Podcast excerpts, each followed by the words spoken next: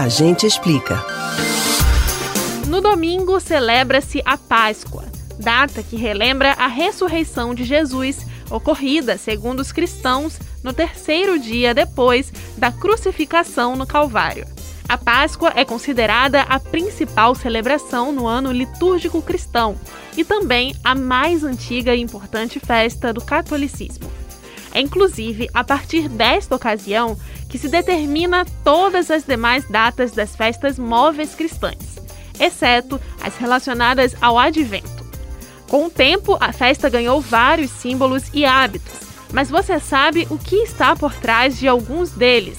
Dos ovos, chocolates, coelhos, pão, peixe e vinho? Hoje a gente explica alguns dos significados dos símbolos da Páscoa. A maior celebração cristã, junto com o Natal, tem origem na festa judaica do Pesach, que significa passagem em hebraico. Essa festa, que inspirou a Páscoa, é uma referência à saída dos judeus do Egito, à libertação da escravidão, com a chegada à Terra Prometida sob a liderança de Moisés. Durante a festa judaica, o ovo, um dos únicos alimentos que não perde a forma depois de cozido, é utilizado como símbolo do povo de Israel. É claro que naquela época o ovo não era de chocolate. Isso porque a festa foi adaptada pelo cristianismo para relembrar a ressurreição de Jesus Cristo, que também representa a renovação da vida. Mas foi daí que o ovo virou um símbolo. Já o coelho, desde o antigo Egito, era símbolo da fertilidade devido à capacidade de procriação. Mas não há ligação do animal com a ressurreição de Jesus Cristo. Hoje, ele está mais relacionado com questões comerciais que com os valores da Páscoa cristã ou judaica.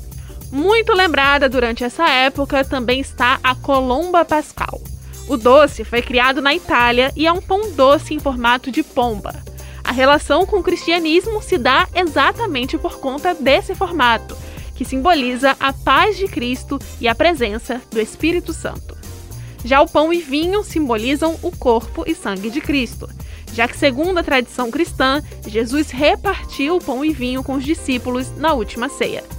Mas por qual motivo os cristãos não comem carne durante a Semana Santa? É que, dentro da tradição da Igreja Católica, a Sexta-feira Santa, também conhecida como Sexta-feira da Paixão, é um dia reservado para a prática da abstinência. Essa tradição milenar do catolicismo opõe-se ao consumo de carne vermelha e de frango nesse dia.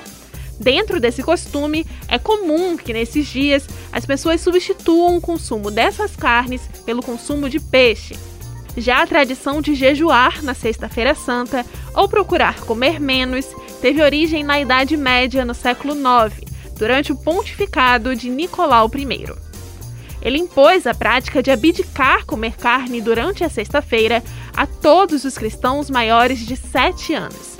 Nos primeiros tempos dessa prática, era comum que as pessoas abstivessem também durante as quartas e sextas-feiras dos laticínios e ovos.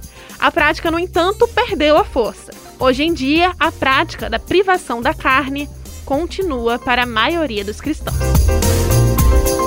Você pode ouvir novamente o conteúdo desses e de outros A Gente Explica no site da Rádio Jornal ou nos principais aplicativos de podcast: Spotify, Deezer, Google e Apple Podcasts.